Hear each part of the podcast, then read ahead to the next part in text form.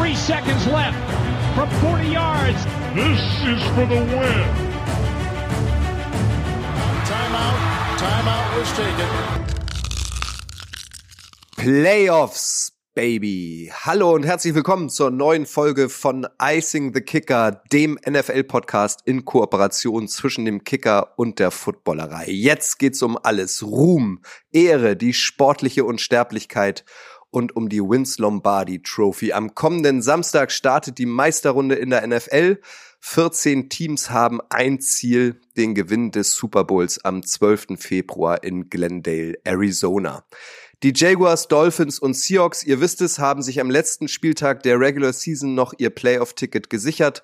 Nun geht's für sie in der Wildcard Round weiter. Dort steigen sechs Duelle. Die Kansas City Chiefs als Erstplatzierte in der AFC Conference haben in der ersten Runde noch ein Freilos. Dasselbe gilt für die Philadelphia Eagles als dato führende in der NFC. Wild, wilder Wildcard Round. Wir bereuten euch heute auf die sechs Do-or-Die-Spiele vor. Wir, das sind Detti aus der Footballerei. Moin, Detti. Hallo Kutsche, ich, ich hatte kurz Angst, dass du so ein Playoff-Lied anstimmst, aber wir, wir freuen uns. Schauen wir mal, was wird das habe ich am Montag in der Footballerei Live-Sendung schon probiert mit gib mir ein P, gib mir ein L, gib mir ein A und so weiter. Es kam, ah, ja, ähm, ja, es ja. ist auf kein großes Feedback gestoßen, deswegen habe ich es mir an dieser Stelle gespart. Dieses Pulver habe ich schon verschossen. Jan vom Kicker ist auch dabei. Moin Jan. Moin Kutsche, äh, ich schließe mich Daddy an. Ich glaube, ich bin ganz froh, dass wir am Anfang nicht singen müssen. Was sagst du dazu? Schuan, moin, aus der Footballerei ist auch dabei. Moin, moin, moin. Ja, here we go. Äh, ich hatte Ole Ole schon mitgesungen, aber ähm, ja, Playoffs und ähm, K.O.-System. Das wird jetzt äh, wahnsinnig aufregend. Freue mich und ähm, paar coole Paarungen dabei. Gesangliche Einlagen, wir sparen sie uns noch auf. Wir müssen uns ja auch steigern von Playoff-Runde zu Playoff-Runde. Seid gespannt, was in den nächsten Ausgaben von Icing the Kicker passiert. Lasst uns keine Zeit verlieren und direkt einsteigen. Wir besprechen die sechs Spiele, die anstehen in der NFL an diesem Wochenende chronologisch gemäß ihres Kickoffs. Ich nenne euch die jeweiligen Paarungen, leite ein bisschen ein und übergebe dann an eure Kompetenz. Das erste Playoff-Spiel, was wir vor der Brust haben, ist der Auftritt der Seahawks bei den 49ers. Samstag 22.30 Uhr unserer Zeit ist Kickoff.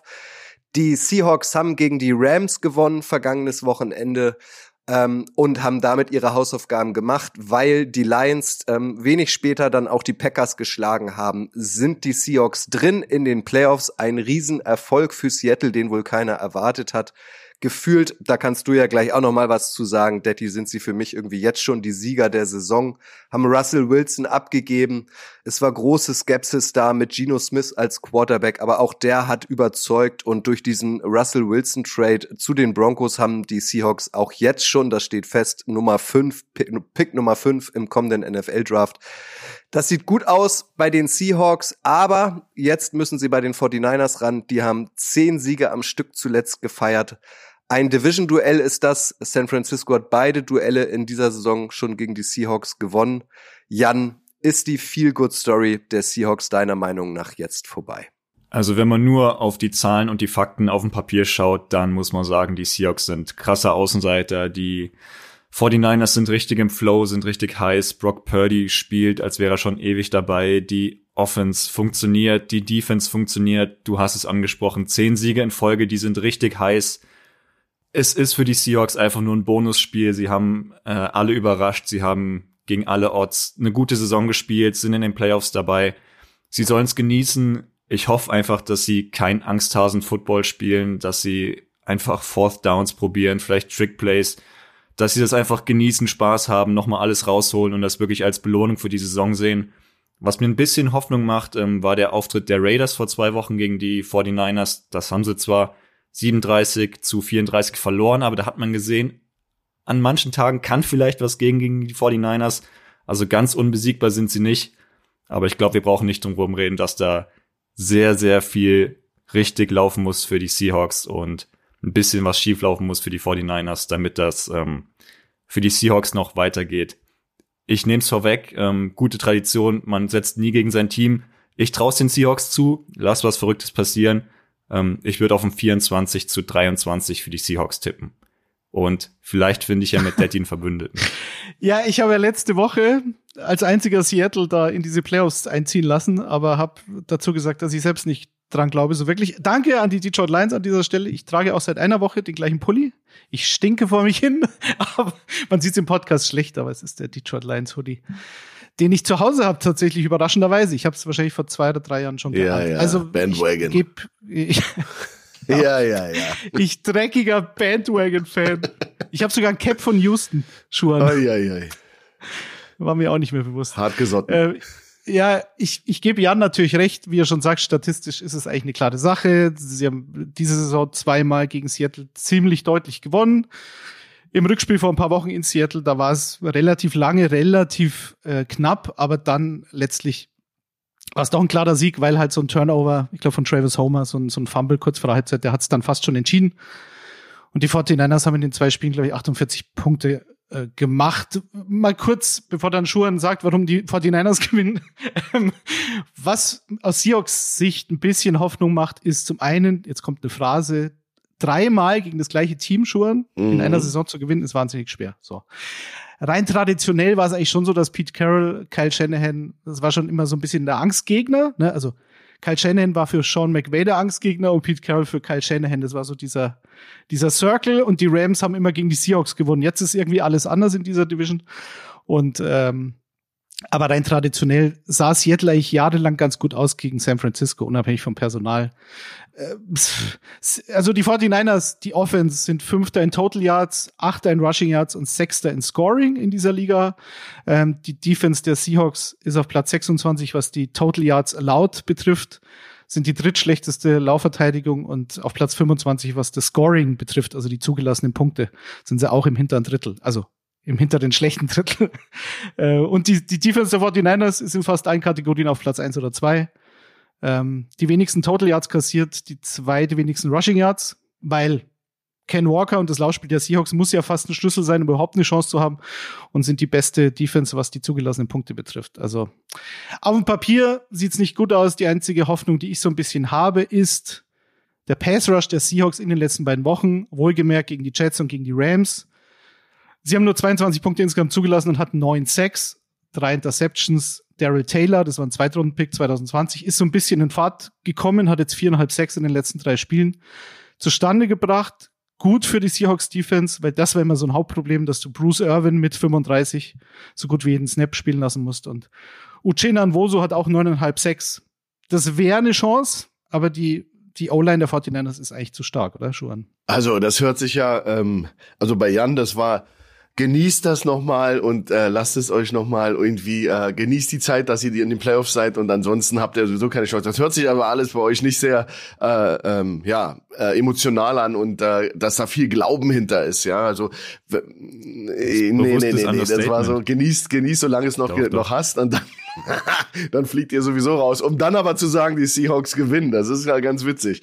Aber ähm, natürlich auf dem Papier. Äh, ich finde beide Stories sind äh, phänomenal. Also äh, Gino Gino Smith, ich habe nichts auf ihn gegeben Anfang der Saison, hat phänomenal gespielt. Ähm, äh, die, die, die, die Saison seines ja, seines Lebens gespielt, sein Potenzial gezeigt, Seattle weit, weit über über geschossen über die Erwartungen, aber ganz ehrlich 49ers mit dem dritten Quarterback, Mr. Irre Irrelevant, ähm, zeigt sich als wenn er äh, geboren wurde für diese Position bei den 49ers. Also, das ist für mich so die größte Story, dass die mit dem dritten Quarterback ähm, eigentlich äh, never missed a beat, sind in die sind in die Playoffs, sehen sogar besser aus als teilweise mit beiden Quarterbacks Quarterbacks, die vor Brock Purdy waren. Und ich bin also absolut begeistert von, von uh, Shanahan, Purdy und dem Team der 49ers, die sich, die jeden Grund gehabt hätten, zu straucheln und schlechter zu werden und auch mal noch mehr Spiele zu verlieren als vier.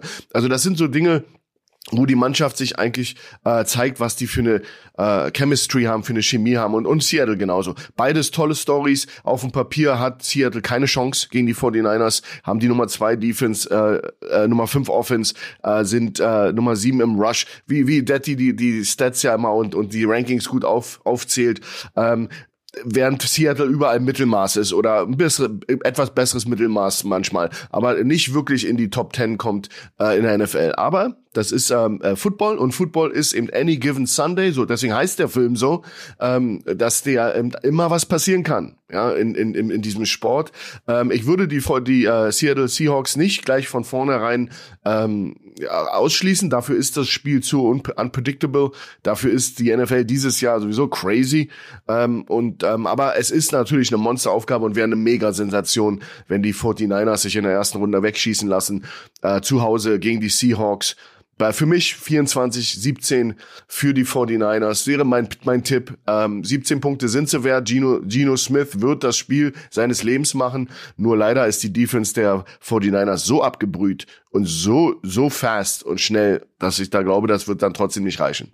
Noch ein schneller Side-Fact an dieser Stelle. Brock Purdy, äh, Schuhan hat ihn angesprochen, das kann erst der zweite Mr. Irrelevant, äh, irrelevant werden, äh, der den Super Bowl gewinnt. Ähm, Nummer eins war Ryan Suckup, äh, der Kicker der Tampa Bay Buccaneers. Detti, dein Ergebnistipp steht noch aus.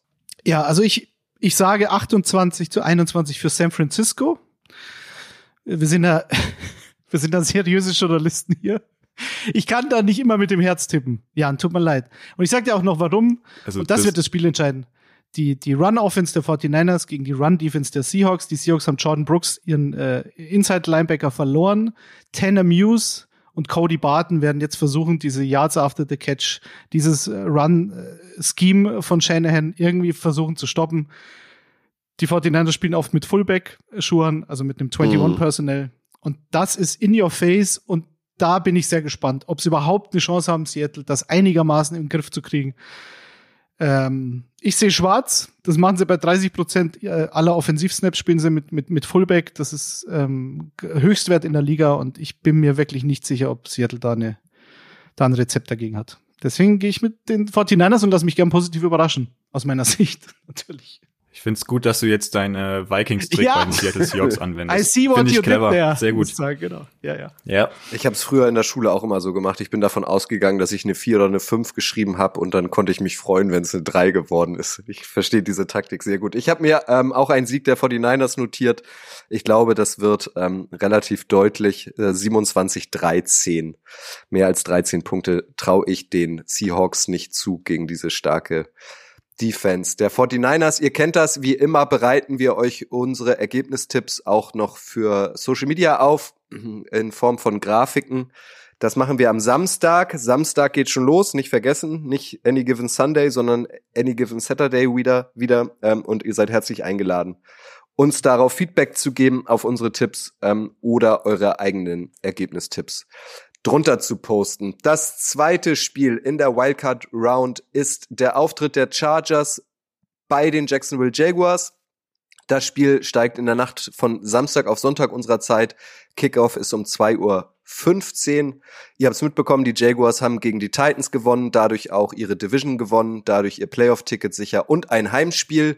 Das war ihr fünfter Sieg in Folge. Die Chargers haben für manche ein bisschen verwunderlich ihre Stars am vergangenen Wochenende nicht geschont, obwohl sie längst für die Playoffs qualifiziert waren, haben trotzdem verloren und zwar gegen die Broncos. Und nun geht's zu den Jaguars. Dort ist die Euphorie nach vier schlimmen Spielzeiten in Folge riesig. Ähm, Head Coach Peterson und äh, Quarterback Lawrence haben den Turnaround ähm, geschafft, den Negativlauf endlich gestoppt. Schuan, geht der Höhenflug der Jaguars jetzt deiner Meinung nach auch gegen die Chargers weiter oder ist Justin Herbert einfach zu stark für die Jaguars? Was ist dein Gefühl? Na gut, Justin Herbert wird erstmal on fire sein, dass er jetzt in den ersten Mal in den Playoffs ist und sozusagen sein Debüt feiert. Ähm, übrigens, die äh, Chargers haben vielleicht das auch teuer bezahlt, dass sie ihre Starter nicht ähm, äh, geschont haben. War nicht einer der Receiver, äh, Williams oder irgendjemand hat sich doch am Knie verletzt oder am Rücken. Ähm, das, äh, das war ja auch ein Starter. Da, da ist dann immer so ein bisschen so ein Toss-up. Was machst du an, in, in der letzten Re regulären Saisonspiel? Spielst du alle Starter oder nicht? Ähm, das ist schwer für einen Coach, um, weil du ja immer Angst hast, dass du auch Momentum verlierst. Das Momentum werden sie jetzt haben. Ähm, aber Jacksonville ist so ein bisschen so das Team des Moments für mich. Also Trevor Lawrence äh, mit Coach Peterson haben sich ja super, super zwei gefunden. Der hat das total wieder auf, auf Vordermann gebracht. Der spielt jetzt zum Ende der Saison richtig gut. Und ähm, ich, ich, ich mag Jacksonville. Das ist so ein bisschen so das Dark Horse für mich und ein Team, wo man echt Schiss haben muss. Gerade zu Hause auch. Du sagst ja Euphorie groß. Was ist schon in Jacksonville? Ich war da schon. Das ist eben ein Retirement Home und da ist jetzt Action. Ja, da geht's also los. Warum? Was? Warum warst du da schon? Weil man ja als Deutscher immer Urlaub in Florida macht. Und, und da kommt man nicht an Jacksonville vorbei, weil man ja immer mal sich das anschauen will. Aber es war eben wirklich merklich ein verschlafenes Städtchen. Ja, und ähm, ich kann mir gut vorstellen, dass da jetzt was abgeht. Aber die Chargers mit Herbert ähm, auf dem Papier eben auch für mich eigentlich noch immer die bessere Mannschaft. Aber Jacksonville hat wahnsinnig aufgeholt, hat, hat eben auch super Spieler dabei. Ähm, im, Im Konzert der ganz, ganz Großen finde ich beide nicht, sind sie beide nicht zu finden, aber jetzt, da sie sich beide treffen, ähm, ist das echt ein Toss-up. Also für mich ist das die schwingt das Pendel nicht in eine Seite, ganz, ganz klar. Also für mich ist das, ich sag's mal einfach, ich glaube, die Chargers werden mit diesem Schwung und Herbert eben auch der ultra talentiert ist, ähm, wird, glaube ich, eine Jacksonville-Mannschaft, die sich, die sich ein bisschen erschrocken hat, dass sie in die Playoffs gekommen sind. Ich glaube, das, das wird so ein bisschen so ein, es wird ein 24-21 für die Chargers, hart umkämpft, ähm, geile Defense. Ähm, bei Jacksonville, äh, Trevor Lawrence blitzt wieder auf. Aber Herbert, glaube ich mal, wird's machen, weil er für mich einfach noch der, der talentierte Quarterback ist. Aber gut, das ist jetzt ein Subjektiv, aber äh, Jan, ich denke, äh, das ist ein Toss-up, kann in beide Richtungen gehen, oder? Das steht genauso auch auf meinem Zettel, also ganz schwer da eine Tendenz ähm, vorweg zu sagen. Ich finde Lawrence nicht ganz so stark in den letzten Wochen und zumindest am letzten Wochenende muss man auch dazu sagen, der Touchdown, der sie überhaupt erst in die Playoffs gebracht hat, war ein äh, defensiver Touchdown, sonst hätten sie vielleicht noch mal hinten raus Probleme gehabt. Ich sehe Herbert noch einen Tick weiter vorne, sehe dann aber auf Seiten von Lawrence äh, das große Pluspunkt ähm, Doug Peterson, der schon bewiesen hat, dass er in K.O.-Spielen ähm, besondere Plays aus dem Hut zaubern kann, dass er da auch ähm, viel richtig machen kann und ich freue mich total auf das Spiel. Mein Kopf sagt auch, dass die Chargers eigentlich vorne sein müssten, aber mein Bauchgefühl sagt äh, irgendwie, dass für die Jaguars die Saison noch nicht vorbei ist und dass sie vor allen Dingen vor heimischem Publikum doch noch mal ähm, einen Sieg schaffen können. Ich glaube, es wird richtig knapp, aber ich glaube, die Jaguars können mit 23 zu 17 tatsächlich gewinnen. Ja, es ist, glaube ich, auch bei mir das engste Spiel oder das Spiel, wo ich wirklich gar nicht weiß, wen ich, auf wen ich da tippen soll. Nicht, weil beide so schlecht sind. Gibt's ja auch mal, dass man es keinem der Teams zutraut, äh, weil beide irgendwie nicht gut drauf sind. Ich finde, beide sind gut drauf, gerade Jacksonville natürlich, das wird Kutsche gleich noch bestätigen können. Aber was mich da auf Seiten der Jaguars gebracht hat, erstmal, und bevor ich es dann wieder dreimal geändert habe, es gab ja in Woche drei schon mal dieses Spiel. Das ist jetzt ein Rematch aus Woche drei. Und in Woche drei haben die äh, Jacksonville Jaguars in LA 38 zu 10 gewonnen. Also haben die Chargers komplett zerstört. Ich weiß auch noch, da haben wir hier drüber gesprochen und das war, glaube ich, damals mein Upset-Pick der Woche, weil ähm, damals äh, Justin Herbert sich an den Rippen verletzt hatte. Da war Kutschik, glaube ich, zu dem Zeitpunkt kurz vorher in Kansas City. Da ist das passiert. Das war dann, glaube ich, das Spiel danach oder das übernächste Spiel. Und, und äh, ich glaube, in der O-Line, da hatten sie auch Rashawn Slater verloren also das war mir zu viele Fragezeichen vor dem Spiel. Haben wir gedacht, nee, Jacksonville, äh, die Defense hat ja Talent, muss man sagen, und deswegen ziehen sie es, was sie dann auch getan haben, relativ deutlich. Auf der anderen Seite hast du die Chargers Defense vor allen Dingen. Joey Bosa ist zurück seit ein paar mhm. Wochen, ist letzte Woche auch rausgegangen. Da wusste man auch nicht, was ist los, hat jetzt aber am Dienstag wieder voll trainiert und scheint mir wieder fit zu sein. Also das war, glaube ich, nur so, eine, so ein kurzer Scare. Äh, bei Mike Williams, wie es Schuhan angesprochen hat, da weiß man nicht, was mit dem Rücken ist. Ich gehe auch mal davon aus, dass er spielen kann, irgendwie. Der, äh, Rücken, Spritze, Playoffs. Also ich gehe davon aus, er spielt. Und deswegen tendiere ich zu den Chargers, weil ich hoffe, dass diese Justin Herbert-Geschichte nicht one and done ist. Ich glaube, Jacksonville, da werden wir die nächsten Jahre noch einiges erwarten können, aber ähm, das ist jetzt auch schon eine super Story, deswegen wäre es jetzt auch nicht schlimm, wenn das jetzt zu Ende geht. Ähm, Heimspiel für Jacksonville, ganz eng. Also ich sag, es wird ein geiles Spiel. Ich sag 34, 31 für die Chargers. Mm. Ich gebe Justin Herbert seinen ersten Playoff-Sieg im ersten Auftritt. Wieso nicht? Apropos Spritze in den Rücken äh, und die Chargers. Zum Glück ist es der Rücken und nicht die Lunge. Wir erinnern uns an Tyrod Taylor, den damaligen Quarterback der Chargers, äh, wo der Arzt ja dann irgendwie ein bisschen abgerutscht ist und dann konnte er nicht mehr spielen mit der mit der mit dieser, mit diesem kleinen Spritzenunfall. Also von daher hat Kollege Williams ja Glück, dass es nur der Rücken ist. Ich habe mir natürlich einen Sieg der Jaguars notiert, weil ich es will. Und weil ich glaube, dass die Euphorie ähm, da jetzt wirklich groß sind, ich glaube, es wird aber ein ganz hässliches Spiel, ein dominant geprägtes, äh, ein defensiv geprägtes Spiel. Ich habe mir ein 14-13 ähm, notiert. Ich glaube, da geht viel offensiv schief auf beiden Seiten. Und ähm, kurz vor Schluss entscheidet sich's dann aber für die Jaguars. Lass uns noch mal kurz zwei, drei Minuten Zeit nehmen, bei diesem Spiel zu bleiben, weil du hast es angedeutet, ähm, Schuan, als Headcoach der Berlin Adler. Du hast Doug Peterson, ähm, der den Super Bowl schon mal gewonnen hat als Headcoach mit den Eagles und Brandon Staley auf der anderen Seite, der gefühlt immer kritisiert wird. Ähm, warum kannst du dir vorstellen, dass das so ein entscheidender Faktor ist? Also welche Rolle, welchen Einfluss haben denn Trainer wirklich während Playoff-Spielen am Rand? Das ist doch gefühlt nur reinschreien, oder?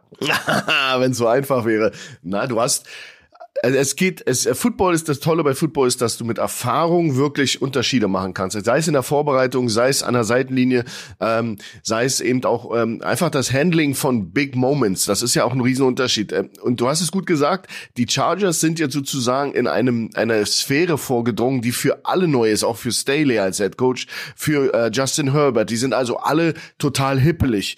Äh, Doug Peterson war eben in der Biggest Show, die da ist und hat die auch noch gewonnen.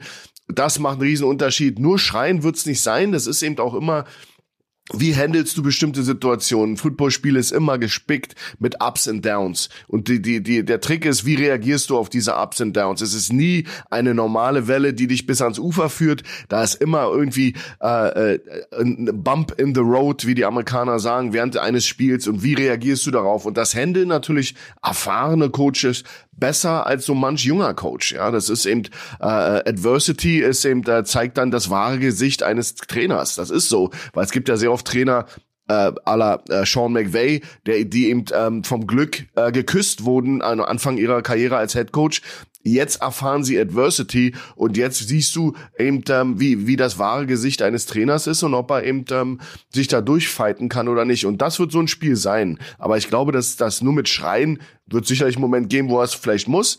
Aber äh, in der NFL ist das sowieso relativ. Die Coaches äh, dealen da mit echten Herren und Männern. Die äh, lassen sich auch nicht alle so einfach anschreien. Aber du, äh, das ist ein Vorteil. Ist das jetzt ein Vorteil, der dir einen Sieg bringt? Glaube ich nicht. Aber wenn du schon einen guten Tag hast, hilft dir natürlich ein erfahrener Coach, der dann dieses Schiff äh, sicher in den Hafen bringt. Ähm, noch, zum, noch zum Thema Brandon Staley. Kutscher hat es angesprochen, der gern kritisiert wird. Ich würde mir wünschen, wenn jetzt doch die Chargers eben nicht weiter kämen, das wäre entgegen meines Tipps, aber wir haben auch zwei, die auf Jacksonville tippen hier dann würde ich mir wünschen, dass Justin Herbert, Herbert vielleicht nächstes Jahr einen neuen Offensive Coordinator bekommt, weil ich glaube, diese Offense, dieses Dink and Dunk, diese kurzen Pässe, also ich glaube, die, die Chargers haben die, die wenigsten Air Yards, also unabhängig davon, ob der Pass dann ankommt oder nicht, äh, pro Pass in der Liga. Das heißt, das ist sehr horizontal, da geht's selten tief, obwohl sie mit Mike Williams einen Spieler haben, der damit zu den Besten in der ganzen Liga gehört. Und das ist halt Joe Lombardi, das hat er bei den Saints gemacht, wo er früher war mit Drew Brees.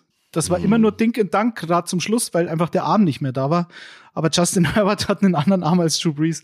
Deswegen soll es für die Chargers nicht reichen, wäre das so ein Ding, was ich mir für 2023 und Justin Herbert wünsche dass da ein anderer Ansatz reinkommt in diese Offense, weil die machen, glaube ich, zu wenig. Das ist ein guter Punkt, der Das ist wie ein Ferrari bei einer, äh, auf der Autobahn mit 110 fahren. Das, ja. der, der Justin Herbert ist nun mal äh, ein, ein gifted Athlete und er hat einen der stärksten Arme in der, in der NFL und kann es nie zeigen. Also ich bin da komplett bei dir. Und Staley, die Kritik an Staley, die äh, ähm, ähm Kutsche erwähnt hat, aber die, die hat er sich auch ein bisschen äh, verdient über die Wochen und die, die Jahre, weil der, der ist eben ultra aggressiv. Der macht eben auch sehr unorthodoxe Entscheidungen als Head Coach vierte Downs gehen, äh, hat Spiele verloren wegen vierten Downs, die er äh, konsequent äh, durchgeht, weil es seine Philosophie ist, wo er dann einfach nicht, also einfach gegen die Tradition, punt den Ball weg und live another down. Das ist teilweise bei ihm komplett aus dem Fenster und er, er, er will immer gleich jetzt äh, Instant Gratification als Coach. Das ist vielleicht, weil er noch ein junger Kerl ist und die Kids heutzutage sind ja so, ich bin da, ich krieg jetzt eine Belohnung und äh, vielleicht ist er ja so einer, ich weiß nicht. Aber er hat sich diesen Ruf und diese Kritik hat er sich redlich verdient.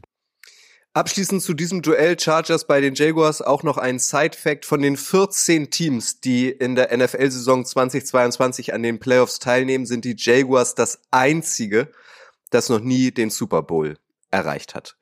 Das dritte Duell in der Wildcard Round ist das der Dolphins bei den Bills. Das ist am Sonntag zu gewohnter Zeit für uns. Um 19 Uhr ist dort Kickoff. Ihr habt's mitbekommen, die Dolphins haben sich, ich glaube, man kann es so formulieren, durch einen Gurkensieg gegen die New York Jets irgendwie in die Playoffs gewurstelt, weil die Patriots gleichzeitig verloren haben. Ähm, das war der erste Sieg, das muss man sich auch mal auf der Zunge zergehen lassen für die Dolphins seit November. Also die sind alles andere gefühlt als in Playoff-Form und haben ja auch noch eine große, ein großes Problem auf der Quarterback-Position. Tua Tango Vailoa fällt jetzt auch am Wochenende aus mit seiner dritten Gehirnerschütterung in dieser Saison. Höchstwahrscheinlich wird der Rookie Skylar Thompson wieder auf der Quarterback-Position starten. Auch das ist ein Division-Duell. Es gab immerhin einen Sieg für die Dolphins bislang und einen für die Bills. Detti, so gefühlt, hat Miami überhaupt eine Chance bei den Bills? Nee. also wenn du, wenn du mich nach meinem Gefühl fragst, aber selbst wenn ich es dann rational runterbreche und sage, okay, welche, es gibt, könnte auch Statistiken geben, die für Miami sprechen in dem Spiel, fallen mir jetzt auch keine ein. Also das ist für mich eigentlich, das ist noch krasser aus meiner Sicht ähm, im Vergleich zu Seattle gegen die 49ers, was diesen Favoritenstatus betrifft. Es ist auch ein Divisionsduell, wie das andere Spiel eben auch. Aber ich, bei Miami sind es zwei Dinge. Zum einen, wie du schon sagst, Skylar Thompson, der hat jetzt zwei Starts gehabt. Das war gegen die Patriots und gegen die Jets, also auch zwei Divisionsduelle. Äh, gegen die Jets hatte er 152 Yards, kein Touchdown, kein Interception. Gegen die Patriots 104, Completion 12 von 21, ein Touchdown, ein Pick. Ähm, das ist, ist es nicht so gut. Wäre jetzt nicht ganz so schlimm, wenn du eine sehr dominante Defense hast. Die Defense ist dominant der Dolphins gegen den Lauf was den Bills relativ egal sein kann, weil sie halt ihre Stärke und ihre DNA einfach durch die Luft haben. Ich glaube, dass die Bills schon einen Plan B mittlerweile in der Tasche haben, wenn es dann gegen die richtig starken Teams in der AFC geht, die dann sagen, okay, wir können euch den Pass einigermaßen wegnehmen. Dann glaube ich mittlerweile schon, dass sie ähm, auch laufen können. Gegen die Dolphins müssen sie es aber nicht. Und somit sehe ich wenig Gründe für die Dolphins. Wie gesagt, Skylar Thompson ist, ist das eine Problem und das andere Problem ist, ich habe irgendwo gelesen äh, vor ein paar Tagen, die Dolphins äh, und, und Mike McDaniel erinnert ein bisschen an Chip Kelly und die Eagles damals. Das war am Anfang so, wow, die, die, die, die take the league by storm und was ist da los? Das neue, heiße, geile Ding. Und irgendwie nach ein paar Wochen haben aber die, die Defensivkoordinatoren gemerkt, wie man gegen so ein Team und gegen so einen Coach und diesen Ansatz spielen muss und dann wird das Ganze entzaubert. Ganz beurteilen wird man es nie können, weil einfach dieser Faktor Tour in den letzten Wochen zu oft weggebrochen ist. Deswegen keine Ahnung. Aber siehst du Schuhan auch so ein bisschen diese Entzauberung von Mike McDaniel, der ja aus San Francisco kam und diese Shanahan-Schule da mitgebracht hat? Ja. Ähm, oder, ja, oder natürlich ist es, du hast es am Ende, zum Glück hast du am Ende nochmal alles ein bisschen relativiert, weil du verlierst deinen Starting Quarterback. Ja, ja, das ist ja. natürlich der Super-GAU und äh, so ein, so ein uh, First-Year-Head-Coach wie McDaniel, der, der wahnsinnig ähm, äh, tollen Einfluss auf, auf erstmal auf die NFL an sich. Ich, ich höre den immer gerne zu, der ist so ja. total anders als alle anderen. Das tut der Liga gut, das hat Miami gut getan. Erinnert euch an Miami die letzten Jahre vor ihm. Jetzt sind die ein Faktor, jetzt sind die, der hat ja wirklich eine explosive Offense da. Wenn alle, alle, alle Captains an Bord sind, dann ist das eine tierisch gute äh, Offense, die die da haben und die Defense steht da ja nicht weit hinter. Aber natürlich ist das entzaubert worden. Natürlich adaptiert die Defense in der NFL oder die Defense-Koordinatoren Anton tierisch schnell. Und er spielt ja auch nichts Neues. Der spielt ja, er kommt ja aus einer bestimmten Schule, aus diesem, aus dieser Haut kann er nicht raus. Und das kennen natürlich die Leute ähm, aus dieser, aus man diesen Coaching Tree kennt man natürlich, aber durch seine Art und äh, die Art, wie er mit Tua umgegangen ist, das hat natürlich am Anfang echt gefunkt. Ja, jetzt hat er natürlich leider einen Spieler mit Glaskinn. Der Tua wird eben, ähm, ich, ich prophezei ihm keine lange Karriere in der NFL. Ähm, und das wird eben, ähm, die Suche für den nächsten wird jetzt sicherlich bei Miami ultra wichtig sein. So mal für McDaniels mittlerweile auch schon äh, die ersten Stimmen zu hören sind, die äh, ja auch, auch so ein bisschen sagen, ist er der Richtige, wie es ja immer so ist in dem Geschäft. Ja, wenn du jetzt einen schlechten Monat hast und dann ist es leider auch noch der Dezember, dann der wichtigste Monat, dann äh, werden natürlich die Stimmen laut. Ich finde es ungerecht, aber ich glaube, dass Miami eben ein echtes Problem hat. Nummer eins, sie hätten ein Problem auch mit Tour, wenn, weil sie nach Buffalo, müssen, Buffalo müssen. Eins der, der komplettesten Teams in der NFL äh, auf allen Ebenen. Äh, wenn äh, Josh Allen und die Buffalo Bills jetzt wirklich ähm, Lust haben auf das Spiel, dann werden sie auch diese Dips in ihrem Spiel nicht haben und Miami wird da keine Chance haben, nach meiner Meinung.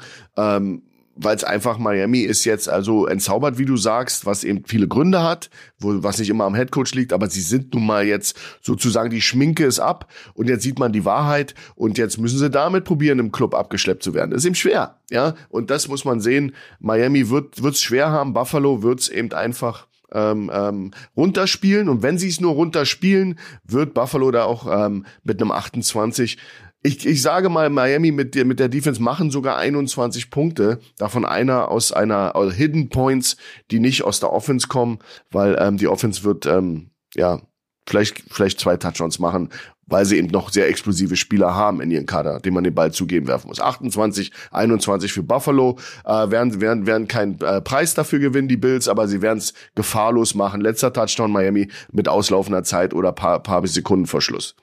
Ich kann mich nur anschließen zu dem, was ihr gesagt habt. Ähm, ich muss sagen, ich bin froh, dass Tua keine Freigabe bekommen hat, weil dann hätten wir wieder die Frage, wer schützt ihn? McDaniel hat schon gesagt, wenn er die Freigabe hat, wird er auch trainieren. So stellt sich die Frage überhaupt nicht. Die Dolphins sind 1 zu 4 ohne Tua.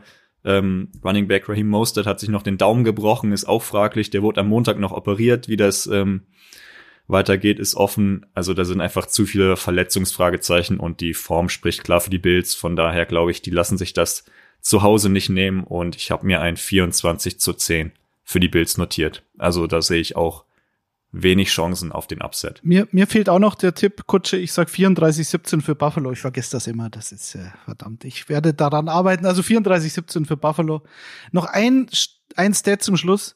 Die Bills haben also die Bills Defense, wenn die den Platz betritt, dann sind sie im Schnitt, haben sie, hatten, haben sie sieben Punkte Vorsprung. Also die Buffalo Bills haben sieben Punkte Vorsprung, wenn die Buffalo Bills Defense den Platz betritt. Also sie, sie haben es auch relativ einfach, weil der Gegner immer so ein bisschen Catch-up-mäßig daherkommt. Also nicht Catch-up, sondern Catch-up-Mode hat. Und das ist der größte, der deutlichste Wert in der Liga. Ähm, und das ist natürlich ein Vorteil für die Defense. Und dann die Emotion, Daddy. Ich meine, das Thema Damar Hamlin wir wissen alle um, die, um, das, um das Thema. Das wird natürlich, der ist jetzt entlassen worden aus dem Krankenhaus. Zum Glück. Ja, es geht ihm jetzt äh, improved dramatically, wie sie sagen. Ähm, und ähm, ich denke mal, das wird auch ein Spiel für ihn.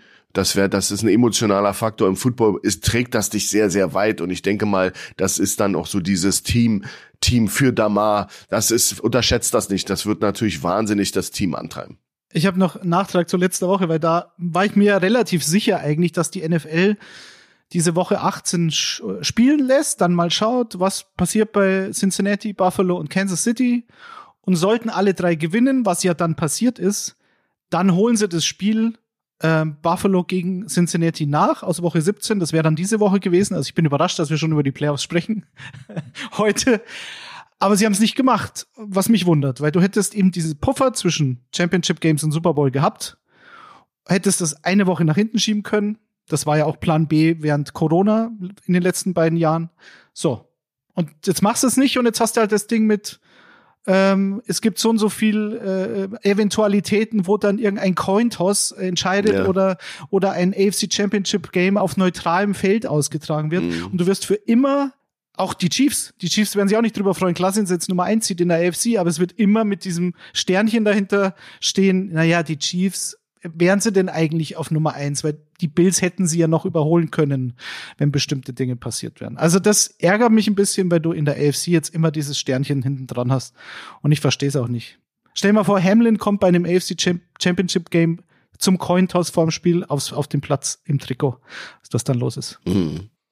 Das ist auf jeden Fall eine wichtige Info, die äh, Daddy da ähm, anspricht, schon mal so zur Vorbereitung. Sollte es zum Duell Bills gegen Chiefs im AFC Championship Game kommen, dann steigt dieses Spiel auf neutralem Boden. Ich habe mir auch einen deutlichen Sieg ähm, der Bills aufgeschrieben. 33-10 ist mein Tipp. Man kann irgendwie gar nicht anders tippen. Ähm, aber mal sehen, ob uns die NFL in diesem Duell überrascht. Auch hier abschließend noch ein Side-Fact. Die Bills haben schon mal viermal in Folge den Super Bowl erreicht, ihn aber viermal in Folge verloren, nämlich in der Saison 1990 gegen die Giants, in der Saison 91 gegen Washington, in der Saison 92 gegen die Cowboys, genauso wie in der Saison 1993 gegen die Cowboys. Seitdem haben sie den Super Bowl nicht mehr erreicht, Detti. Es gibt eine ganz schöne ist das eine TV-Serie oder eine TV-Doku rund um diese rund um die Bills-Franchise mit ähm, einem, einem Schwerpunkt auf diese vier harten Jahre, richtig? Also wenn ihr das noch nicht gesehen habt, das nennt sich Four Falls of Buffalo. Haha, Wortspiel, Falls, diese Niederlagen und natürlich dann immer der Neuanfang im Herbst im Jahr darauf und dann wird's wieder nichts und wieder nichts und wieder nichts und wieder nichts. Und da werden halt diese Protagonisten von damals ähm, äh, interviewt. Ich glaube, die, dieser, das ist eine Doku, ist ein Film von 2015, glaube ich mit das Beste, was ich jemals gesehen habe, weil klar, ich habe damals die NFL schon ein bisschen verfolgt, ähm, meines Alters geschuldet, noch nicht so richtig hundertprozentig und verstanden, was da passiert. Aber viermal in Folge den Super Bowl zu verlieren, ist schon das Härteste, was du im Sport erleben kannst. Ähm, Gibt es bei einem Streamer eures Vertrauens, also ohne Werbung zu machen, das sind die, die Mickey Mouse erfunden haben, da läuft es. und ja. es ist eine ESPN-Produktion, soweit ich weiß. Also ganz, ganz großer Tipp, weil äh, du jetzt im Nachhinein immer die Frage, sind wir jetzt eigentlich Gewinner? Also welches Team hat es geschafft, viermal in Folge in den Super Bowl zu kommen? Oder sind wir die Loser aller Zeiten, weil wir es halt eben viermal nicht geschafft haben? Es ist eine sehr interessante Fragestellung und diese, hm, die, die, die, wie diese Spieler damit umgehen, auch Jahre später, Jahrzehnte später noch, ist schon, schon interessant. Das vielleicht auch nochmal äh, zur Erklärung, falls ihr mitbekommen solltet, dass den Bills überdurchschnittlich die Daumen gedrückt werden. Ähm, sie haben es gefühlt irgendwie mal verdient, weil äh, sie waren dann auch wirklich jahrzehntelang, muss man ja sagen, schlecht. Und jetzt gibt's so die Renaissance der Bills. Bei unserem nächsten Duell gibt's äh, auch äh, gab's auch schon viel Super Bowl Drama, aber da kommen wir später zu. Ähm, das vierte Duell ist nämlich das der New York Giants bei den Minnesota Vikings. Das ist am Sonntag um 22:30 Uhr unserer Zeit. Äh, das Kuriose an diesem Spiel gefühlt, ich bin gespannt, ob ihr da mit mir Hand in Hand geht. Da treffen die Vikings aufeinander, die haben die Regular Season mit 13 Siegen und vier Niederlagen abgeschlossen und die New York Giants, die nur in Anführungszeichen neun Siege geholt haben und siebenmal als Verlierer vom Platz gegangen sind. Trotzdem rechnen gefühlt viele Experten in diesem Duell mit einer Überraschung. Warum ist das so, Schuan? da war erstmal, äh, Brian Dable ist eben auch äh, jemand, den sie mögen, der Head Coach, der Neue, der da einen famosen Job gemacht hat bei den Giants. Äh, das muss man ganz ehrlich sagen. Das war ein, äh, ein totes Pferd und der hat es wiederbelebt und hat jetzt sozusagen äh, ähm, diese Franchise wieder dahin gebracht, wo sie hingehört. Ist ja eine sehr, es ist ja auch eine sehr äh, traditionell äh, stark behaftete, mit großen Zeiten äh, Franchise und die Giants gehören dahin und er hat das toll gemacht nach Jahren der der der Dürre und der Durststrecke haben die, haben die jetzt wirklich geschafft, das Laufspiel zu etablieren, haben den, den Quarterback Daniel Jones, der wahnsinnig in, in Kritik war und äh, zur Frage und Disposition gestellt wurde, der hat sich jetzt, äh, nach meinem Empfinden, hat er sich da empfohlen als ein Quarterback, der eben auch ein Team weit führen kann. Und das ist alles eben auch alles dem Headcoach, dem neuen und dem neuen Regime, was da das übernommen hat, äh, zuzusprechen. War es einfach? Nein. War es viel, viel Glück dabei? Natürlich. War viel Glück bei, enge Kisten bei, dieses niemals aufgeben, dieses äh, Kämpfen bis zum vierten Quarter, das haben sie äh, vorgelebt und sind belohnt worden dafür. Das ändert aber nichts daran, dass sie immer noch auf dem Papier eine Mannschaft sind, die eher durchschnittlich ist. Ja, die haben aber bis auf ein super Laufspiel ist alles relativ durchschnittlich bei den Giants. Ähm, aber du hast äh, mit Minnesota ein Team, was 13 Siege eingefahren hat, wie du schon gesagt hast, aber was natürlich auch total die launische Diva ist. Du weißt an keinem Wochenende, was du von diesen Jungs kriegst. Du hast einen unglaubliches Spiel, äh, ähm, wo sie Spiele in der letzten Sekunde rumreißen und ich ich selber äh, Jefferson den Receiver als den besten Receiver der Liga aküre nach diesem Spiel und ihn auf den Thron setze, um dann in der nächsten Woche so enttäuscht zu sein, wo dann drei Catches 15 Yards rauskommen. Also das ist ein, eine Widerspiegelung, die er selber als Person Justin Jefferson ist eine Widerspiegelung auch der der der der Vikings, die eben total up and down sind. Sie spielen zu Hause, Sie äh, wissen, es do or die. Jetzt musst du abliefern. Ich glaube, Talent ist besser. Sie haben auch einen neuen Headcoach, der auch einen super Job gemacht hat, der auch sich an den Kopf fassen muss und sagen muss, wie kann ich diese Mannschaft in den Griff kriegen, die einfach so launig ist. Aber ich glaube, die werden sich mit Händen und Füßen wehren müssen. Die Giants sind eben so der kleine Bully, der kommt in die Klasse und der will eben alle wegbullieren, aber eigentlich ist er zu klein und alle könnten ihn handeln. Aber du darfst dich eben nicht beeinf äh, einschüchtern lassen. Und das wird eben der, der Punkt sein der, der Vikings. Nicht einschüchtern lassen, Laufspiel stoppen und dann ähm, ja, spiel deinen Schuh runter und, und du bist zu Hause und äh, bring deine deine Nummer sieben gerankte Offense und äh, das fünft gerankte Passspiel ins Spiel, ähm, weil die Giants sind natürlich gegen den Pass Nummer 26 äh, 25 mit der Defense Total, das ist also jetzt nicht eine Monster Defense. Äh, spiel dein, dein, dein Potenzial aus, Cousins muss abliefern. Ähm, ja, wenn nicht jetzt, wann sonst? Und das ist ein dankbarer Gegner. Die Giants sind ein Team, was, was unangenehm ist und bis zum Ende kämpft. Aber du hast eine tolle Truppe und du bist zu Hause, du musst jetzt abliefern. Irgendwann ist ja eben der Moment der Wahrheit da. Ich sage 27, 21 gebe ich den Giants, weil sie eben ein Kämpferteam sind und sich noch ranarbeiten werden. Es wird auch sicherlich äh, viele fehlerbehaftete Dinge passieren, Fumbles, äh, dumme Interceptions, aber ich glaube, Minnesota zu Hause wird das dann jetzt reißen, weil das ist nochmal ein dankbarer Gegner. Du kannst äh, mit einem guten, soliden Spiel die Giants schlagen, die aber sich daran hochziehen, wenn du Fehler machst. Die sich aber dann, äh, wenn die Blut riechen, sind sie wie Haifische. Und da müssen die Vikings aufpassen, dass sie sich nicht, äh, dass sie nicht die Hosen runterlassen und da zu, zu Schlüsselzeiten im Spiel äh, den Giants Chancen geben, im Spiel zu bleiben.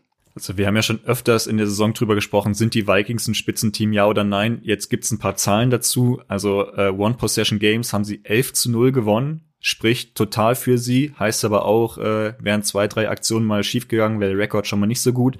Jetzt stehen sie bei 13 zu 4, was ich aber spannend fand, sie haben Total Points, haben sie 424 zu 427 verloren. Das heißt, sie haben in der ganzen Saison mehr Punkte kassiert als selber gemacht und stehen trotzdem bei 13-4. Also das ist na irgendwie auch eine Qualität, ist aber auch ein Indiz dafür, warum halt ähm, manche die Vikings noch nicht so weit vorne sehen.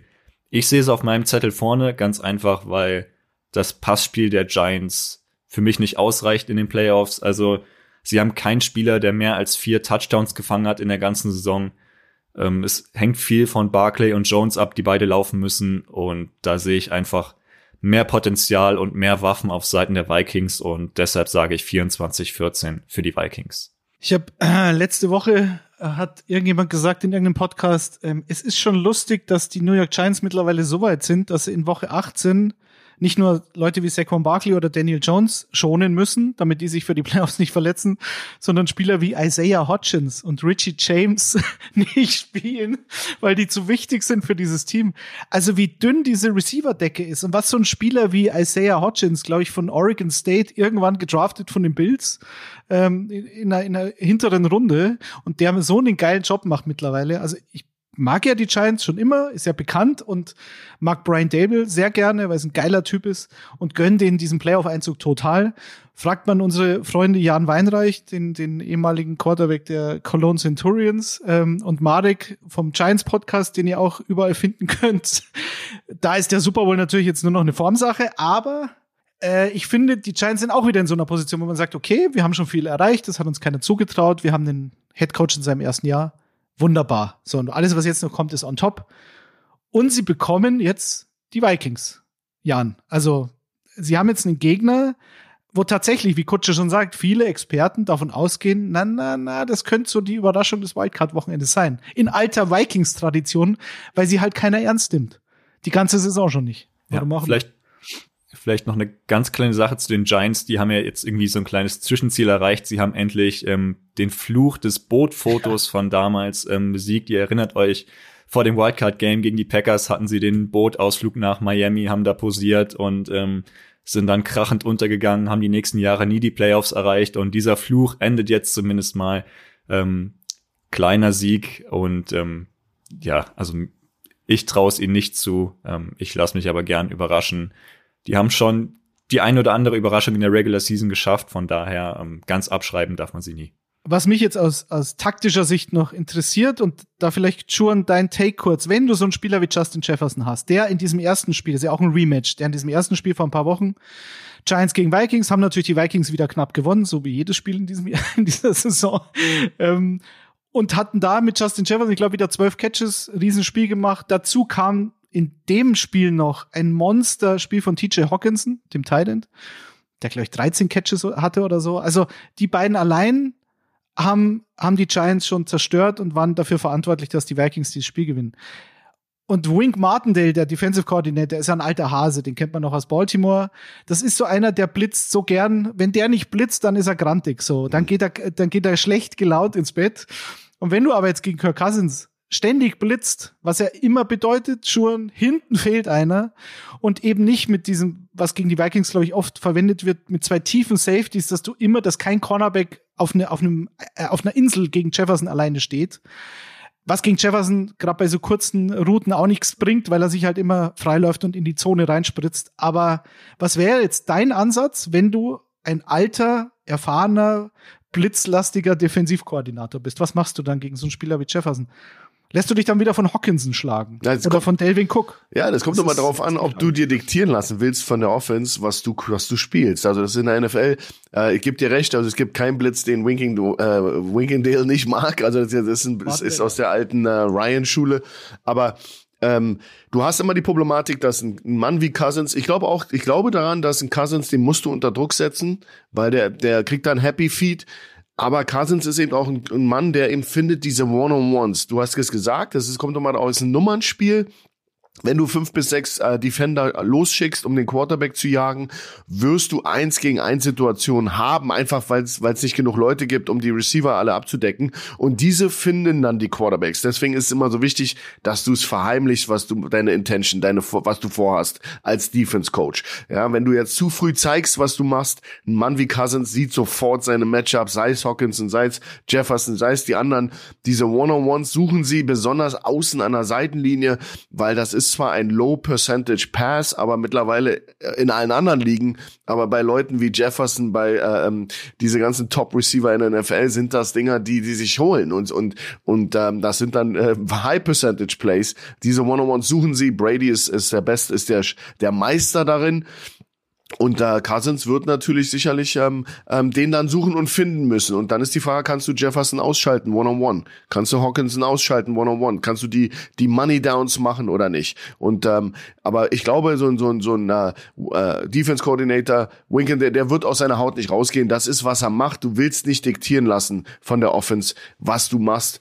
Du wirst ein paar bisschen tweaken, äh, Bracket Coverage, Double Coverage vielleicht probieren zu machen, äh, eine andere Sache freizulassen, eine andere Zone, aber er wird nicht aus seiner Haut kommen und so musst du an Cousins ran, du musst ihn unter, unter Druck setzen. Ich hatte es eben schon angedeutet, Stichwort Side Fact, äh, das passt nämlich super. Die, die Vikings haben so einen ähm, historischen Makel, ähnlich, ähnlich wie die Bills. Ähm, die standen zuletzt 1976 im Super Bowl. Also auch das ist jetzt schon das eine oder andere Jahr her. Und auch bei ihnen ist es ähnlich wie bei den Bills zwischen 1973 und 76 haben sie dreimal den Super Bowl erreicht, aber tatsächlich auch immer verloren. In der Saison 73 gegen die Dolphins, in der Saison 74 gegen die Steelers und in der Saison 76 gegen die Raiders. Also auch den sei es eigentlich mal wieder gegönnt, Daddy dein Ergebnistipp fehlt noch. Giants at Vikings. Na, was meinst du, Kutsche, was ich jetzt mache? Ich sag, die Giants gewinnen 30 zu 28 und gratuliere den Vikings zum Einzug in die Divisional Round. Die Giants gewinnt 30, 28, aber du gratulierst den Vikings. Vikings? Ja, in alter Tradition. Ich, äh, ich tippe die ganze Saison gegen Minnesota und sie gewinnen dann. Das ah, ist der, ich verstehe. Ich verstehe. Das ist der Deal mit dem, äh, mit dem deutschen Vikings Podcast.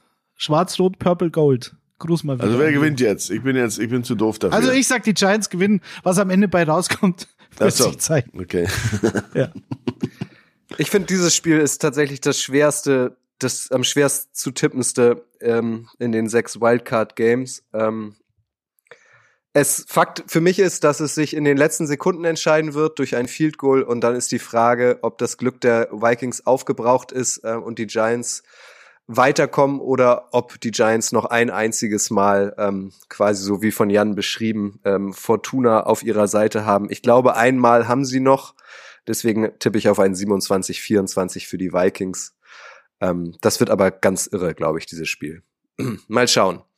Das fünfte Spiel, das wir vor der Brust haben, steigt in der Nacht von Sonntag auf Montag unserer Zeit um 2.15 Uhr wieder ein Division-Duell und ein schnelles Wiedersehen, ähm, denn die Ravens mussten bei den Bengals äh, ran. Das Duell gab es bereits letzten Sonntag, also vor gar nicht allzu langer Zeit. Das haben die Bengals souverän gewonnen. In Woche 5 gab es das erste Duell in der Saison 2022. Da haben die Ravens die Oberhand behalten. Jan, ähnlich wie bei den Dolphins ähm, wird bei den Ravens am meisten darüber gesprochen, wer spielt denn bei uns Quarterback. Lamar Jackson, äh, die ursprüngliche Nummer eins, ist schon wochenlang verletzt. Auch da gibt's jeden Tag Wasserstandsmeldungen. Mein letzter Stand ist, dass er noch nicht mal ins Training eingestiegen ist. Also er wird höchstwahrscheinlich wieder nicht spielen. Siehst du ähnlich wie die Dolphins, die Ravens ohne ihren Starting Quarterback ganz klar in der Underdog-Rolle in diesem Duell? Also mein letzter Stand war auch, dass ähm, Lamar Jackson nicht spielen kann, nicht spielen wird, noch nicht im Training gesehen wurde und dass das nicht reichen wird. Ähm, nicht nur daher sehe ich die Ravens als Außenseiter. Ähm, ich saß letzt in der Kicker-Redaktion mit Michael und Grille und wir kamen auf die Ravens zu sprechen und wir haben uns alle gefragt, wo kommen eigentlich diese zehn Siege her? Also die sind für uns komplett unterm ähm, Radar geflogen, wenn man sich die letzten sechs Spiele anguckt. Sie haben nie mehr als äh, 17 Punkte gemacht was für sie spricht. Sie haben immerhin drei davon noch gewonnen, weil eben die Defense gehalten hat. Ich glaube, das Spiel aus Week 18 letzte Woche hat null Aussagekraft. Ähm, sie haben ihre Starter größtenteils geschont, ähm, ohne Dobbins, ohne Andrews. Ähm, das Experiment mit Anthony Brown als Quarterback kann man als gescheitert betrachten. Der hat überhaupt nicht abgeliefert. Das heißt, es wird auf Tyler Huntley hinauslaufen. Auf der anderen Seite hast du die Bengals, die komplett on fire sind ähm, nach, San äh, nach San Francisco. Für mich das hotteste Team. Acht Siege jetzt in Serie. Ähm, zu Hause sind sie sehr stark. Ich glaube, es wird eng, weil die Ravens Defense schon noch die Bengals vor Probleme stellen kann. Aber ich glaube, dass die Bengals vielleicht ein bisschen wie im letzten Jahr in den Playoffs so das letzte Play, den letzten Kick auf ihrer Seite haben und ich glaube, dass die Bengals das ganz knapp gewinnen werden mit 20 zu 17. Auch weil Joe Burrow gerade bis zu den Haarspitzen mit Selbstvertrauen aufgepumpt ist. Ihr habt es vielleicht äh, gehört, sein Interview, ob jetzt äh, in diesem Jahr sein Super Bowl-Fenster auf ist, antwortet er, sein ganzes, seine ganze Karriere ist ein Super Bowl-Fenster. Von daher, ähm, der ist top drauf, der fühlt sich gut, der hat in den letzten Wochen abgeliefert und ähm, ich glaube, dass das mindestens noch diese Woche weitergeht. Oder habt ihr andere Meinung? Daddy Schuhe. Ja, ich meine, du hast es angesprochen, diese Offense äh, in Baltimore, das ist wirklich nicht anzuschauen. Das, ähm, ich habe mich das gleiche nämlich auch gefragt. Ich fand, okay, die Ravens sind eigentlich relativ safe in den Playoffs und äh, aber das Spiel irgendwie Woche für Woche seit Lamar weg ist natürlich klar. Ich meine, Lamar Jackson hat ein, hat sich das vordere Kreuzband verletzt. Nicht das berühmte hintere, sondern das vordere Kreuzband und äh, glaube ich nicht gerissen, sondern angeblich nur überdehnt, aber äh, ich glaube, so der Timetable war ursprünglich drei Wochen und jetzt sind es dann schon sechs. Und jetzt kommen schon erste Stimmen auf Twitter auf, die sagen, na ja, vielleicht ist er ja doch nur deshalb länger verletzt, weil er keinen langfristigen Vertrag unterschrieben hat vor der Saison und sich die Ravens da quergestellt haben. Das ist höchst spekulativ. Es ist eine schwere Knieverletzung, vor allem für einen Quarterback, der halt extrem von seiner Athletik und seiner Mobilität lebt. Also selbst wenn er jetzt die letzten zwei Wochen schon trainiert hätte, wäre er wahrscheinlich nicht auf dem Niveau wie vor der Verletzung. Äh, Baltimore hat in den letzten sechs Spielen 75 Punkte gemacht in der Offense und das sind die zweitwenigsten in den letzten sechs Wochen. Ich finde immer super, wer sowas ausrechnet. Die zweitwenigsten in den letzten sechs Wochen äh, eines Teams, das es dann noch in die Playoffs in der in der Super Bowl Ära der NFL geschafft hat. Das, das muss man so dahingestellt. Das ist auf jeden Fall nicht gut. So. Und dann hast du die Bengals und bei dem, bei, bei Cincinnati, da werden wir in ein paar Wochen wissen, wohin die Reise geht, wenn dann die großen Spiele kommen. Ich glaube auch, dass sie den Bills und den Chiefs auf Augenhöhe begegnen. Auf jeden Fall. Was mir Hoffnung für Cincinnati macht, ich bin ja großer Bandwagoner, aber schon bevor sie gut geworden sind, Kutsche, du weißt es, äh, die Bengals Defense in den letzten Wochen. Das ist richtig gut. Vor allem gegen den Lauf. Ich habe schon schon mal gesagt vor kurzem. Derrick Henry, Nick Chubb, die Patriots Run, die Offense ist ja meistens auch relativ stark. So, und da haben sie absolut die Tür zugemacht und sie haben halt Turnover kreiert. Also äh, die Bengals haben sechs Fumbles forciert in den letzten fünf Spielen und haben dadurch teilweise die, ihre Spiele entschieden. Also gegen Kansas City gegen Travis Kelsey Fumble forciert und ähm, gegen die Patriots wissen wir alle noch, Ramondre Stevenson an der 5-Yard-Linie verliert den Ball. Äh, DJ Reader, der ein sehr wichtiger Mann in dieser D-Line ist, fummelt den Ball raus und so gewinnst du Spiele. Und wenn sie das in den Playoffs äh, fortführen können, Schuhan, dann sind sie ganz heiß bei Turnovers in den Playoffs. So kommst du halt in den Super Bowl. Das Absolut. ist auch kein Geheimnis. Absolut. Die dominanten Teams der letzten Jahrzehnte, die waren alle in dem, in der Turnover-Ratio, dieser, dieser statistische Wert, mehr, mehr erobern als verlieren, waren die ganz weit oben. Und das ist, äh, das ist für mich immer ein, ein statistischer Wert, der absolut äh, widerspiegelt, wo du stehst in der, in der Tabelle. Und wenn du da, da sehr weit oben bist, dann bist du auch mitten im Geschäft. Ich glaube auch in Baltimore zu viel Unruhe. Ähm, ich habe mir so ein paar, Entschuldigung, ich habe mir so ein paar äh, Podcasts angehört Lama Jackson, großes Thema. Hat er da sein Knie jetzt? Wo soll noch eine Schwellung drinne sein? Etc. etc. Und das lenkt natürlich alles ab. Ähm, ich bin mir nicht so sicher, da Cincinnati sehr undankbarer Gegner, um das mal andersrum äh, aufzugreifen. Cincinnati ist hot, äh, Burrow hot, Defense hot, alles hot, zu Hause in Cincinnati.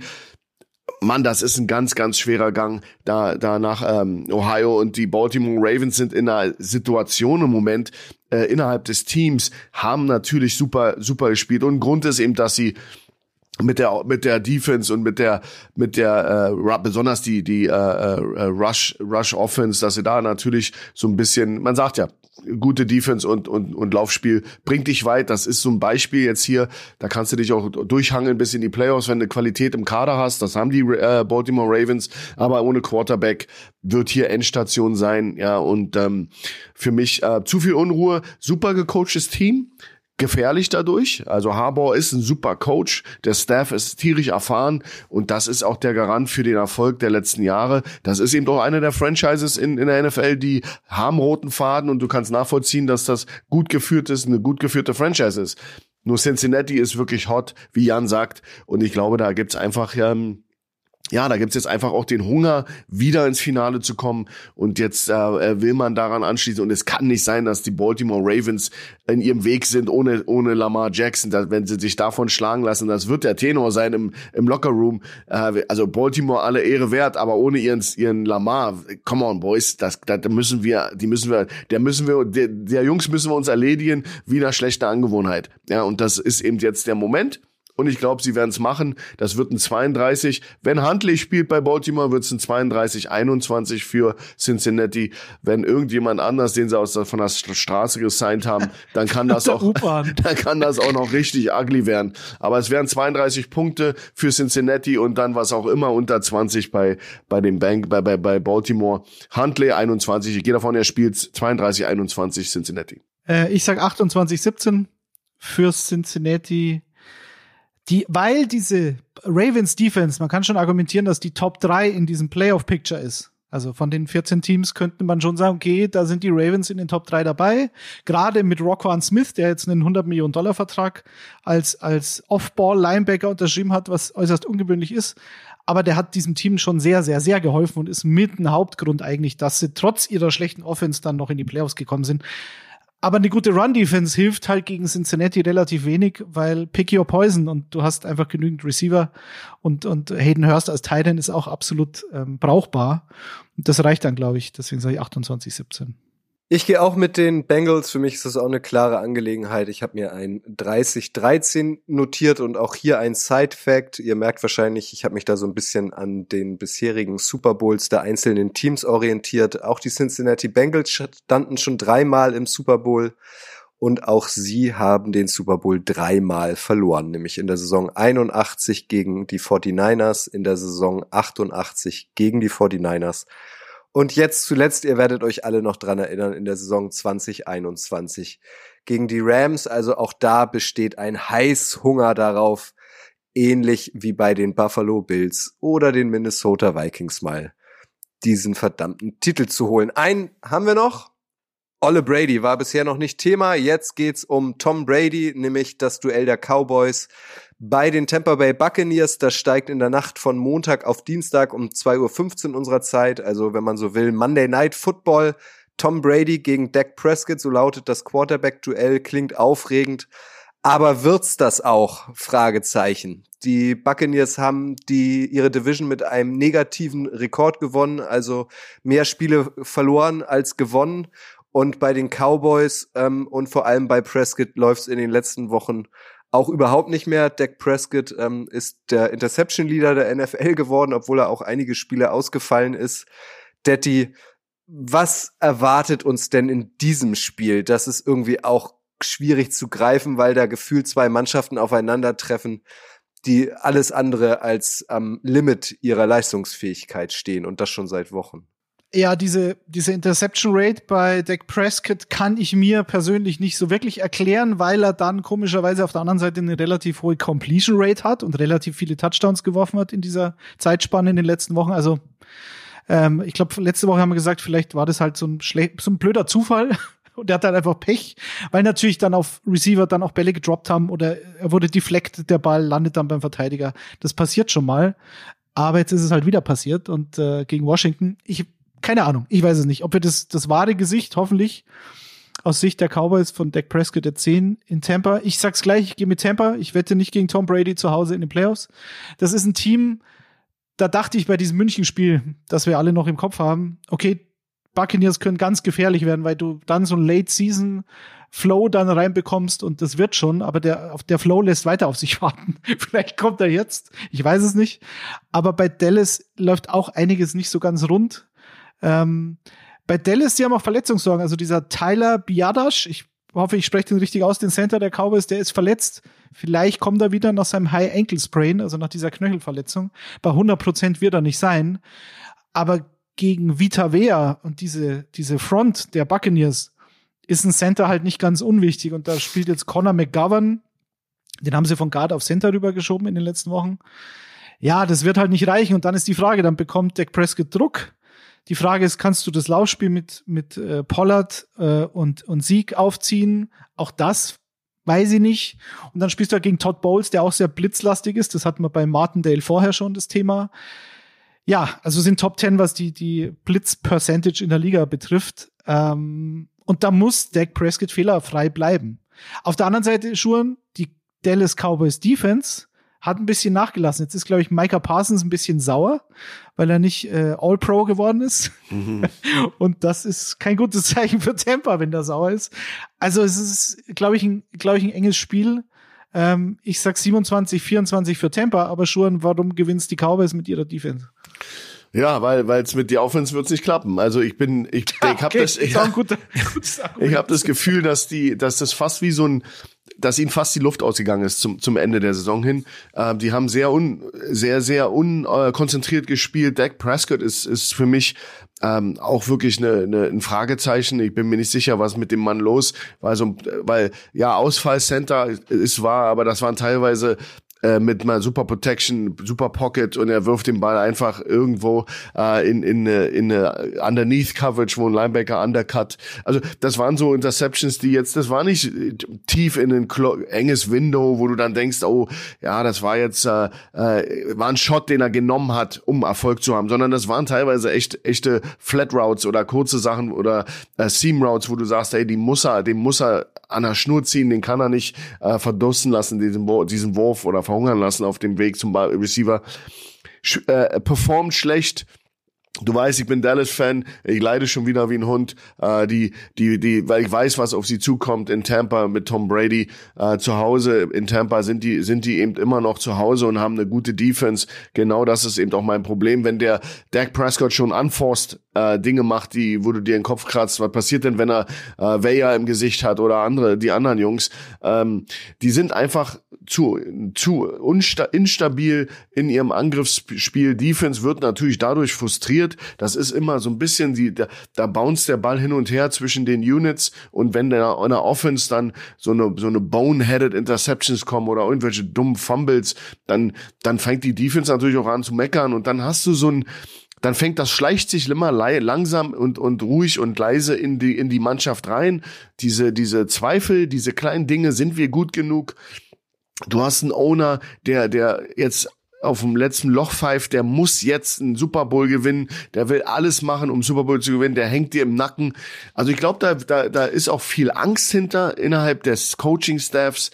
Der, der, wir wissen, McCarthy der ist beileibe nicht sicher, obwohl der Owner äh, Jerry Jones das immer wieder äh, ähm, sagt, ja, der ist sicher, äh, ey, der ist so lange sicher, bis er gefeuert wird und Jones macht das eben manchmal, wenn er aus dem Bett fällt, fällt ihm ein, ich will den loswerden, den Coach, das hat er in der Vergangenheit auch schon gemacht.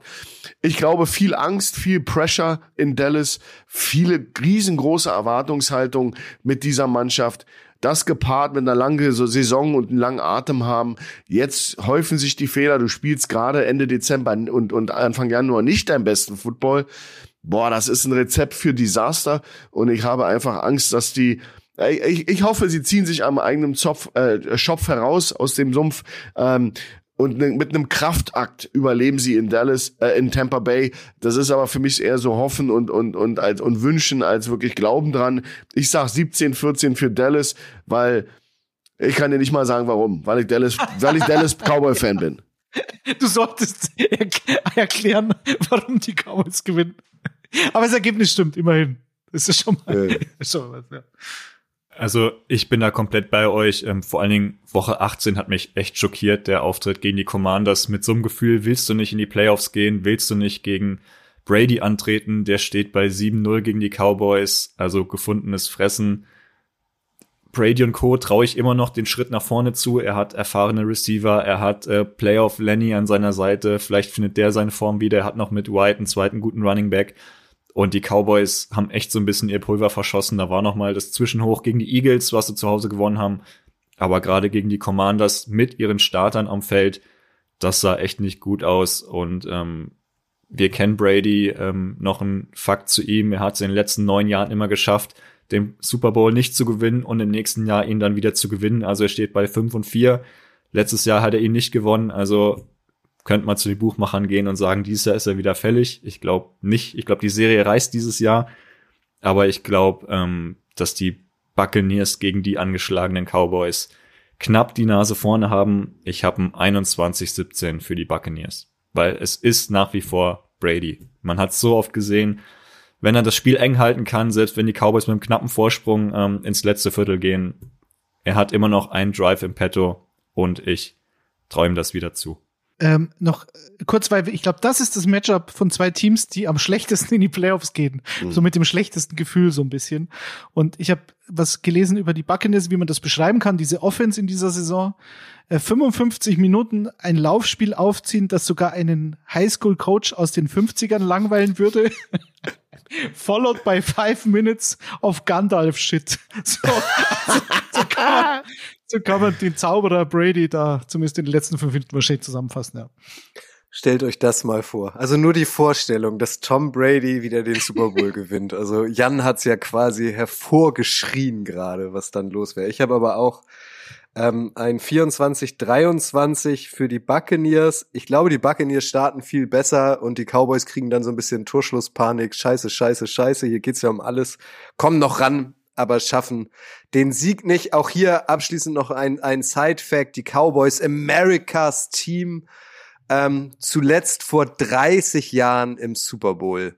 Also ähm, auch die wären eigentlich mal wieder dran. Schuan wird sich dran erinnern. Äh, die wohl beste Zeit ihrer äh, Franchise-Geschichte hatten sie in den 90ern. Da haben sie in, in vier Jahren dreimal den Super Bowl gewonnen, nämlich 1992, 93 und 95. Abschließend ähm, würde ich gern noch mal eine Frage an euer Herz stellen zur Erklärung. Jan ist Seahawks-Fan. Daddy ist Seahawks-Fan. Äh, Schuhan hat es eben gesagt, ist Cowboys-Fan. Ich sympathisiere mit den Jaguars. Diese Teams mal ausgeschlossen, bei dir angefangen, Jan. Wem würdest du den Super Bowl-Sieg, außer jetzt die, also wie gesagt, die Seahawks ausgeschlossen, wem würdest du es vom Herzen gönnen? dass ähm, mal ein Super Bowl-Sieg rausspringt? Wer wäre so deine Zweitmannschaft in Anführungszeichen, wenn man so will? Naja, es ist noch nicht allzu lang her, dass sie einen gewonnen haben. Ich bin einfach großer Mahomes-Fan, was er auf dem Feld macht, wie er zaubert, wie er aus den undankbarsten Situationen immer noch Yards rausholt. Ähm, das finde ich beeindruckend und ich würde ihn auf jeden Fall gern wieder im Super Bowl sehen. Ob er es dann gewinnt, ist eine andere Geschichte, aber wenn ich mir einen Spieler rauspicken müsste, dann wäre es, glaube ich, Patrick Mahomes, ohne dass ich jetzt irgendwelche Vorlieben für die Kansas City Chiefs habe. Ja, da muss ich stark widersprechen. Nein, ich möchte Patrick Mahomes nicht im Super Bowl sehen, aber ich befürchte, ich werde es.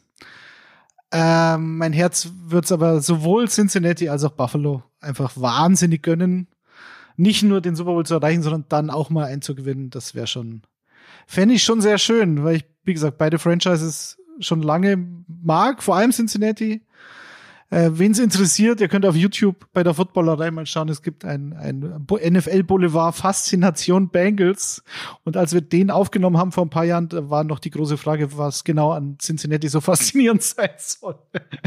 also eine Franchise, die gibt's sehr lange, sehr von Erfolglosigkeit geprägt und ja, es ist ein geiles Team.